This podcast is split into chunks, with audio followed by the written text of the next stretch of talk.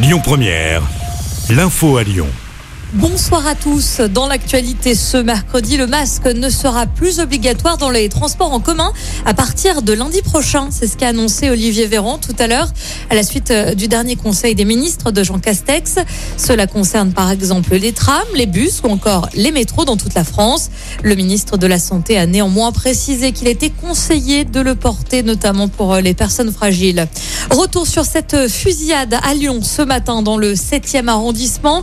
Une personne est décédé. Trois autres ont été blessés, dont une grièvement. Ça s'est passé euh, vers 6 heures à proximité d'une station de métro. Les suspects ont pris la fuite après avoir tiré à l'arme longue sur une voiture dans laquelle se trouvaient les victimes. Une enquête est en cours. La rue Jean Vallier a également été fermée à la circulation. La police lyonnaise recherche des témoins après la mort d'un jeune homme de 22 ans. La victime avait passé la soirée de jeudi dernier dans un bar péniche à Confluence avec deux amis. Son corps a été repêché le lendemain après-midi. On vous a mis euh, son signalement sur notre site internet et sur notre application Lyon Première. L'actu, c'est aussi cette marche blanche organisée ce midi en hommage à Laetitia. Cette euh, jeune fille de 12 ans a été tuée par son voisin à Villeurbanne. Souvenez-vous, c'était le 6 avril dernier. Son corps avait été retrouvé au domicile du septuagénaire lardé de 35 coups de couteau. Son meurtrier s'était ensuite euh, donné la mort par arme à feu dans les monts du Lyonnais. Le cortège est parti du collège Ampère de Lyon en direction de la mairie de Villeurbanne ce midi.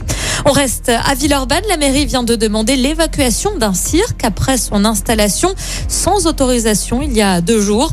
La direction de la santé publique municipale a par ailleurs saisi la direction départementale de la protection des populations pour qu'elle puisse en contrôler la situation. Un arrêté a aussi été pris ce matin par la ville de Villeurbanne pour interdire le cirque. Ce mercredi, c'est aussi le coup d'envoi du bac 2022. Plus de 500 000 lycéens sont convoqués cet après-midi pour euh, les premières épreuves de spécialité. C'est la nouvelle version de cet examen.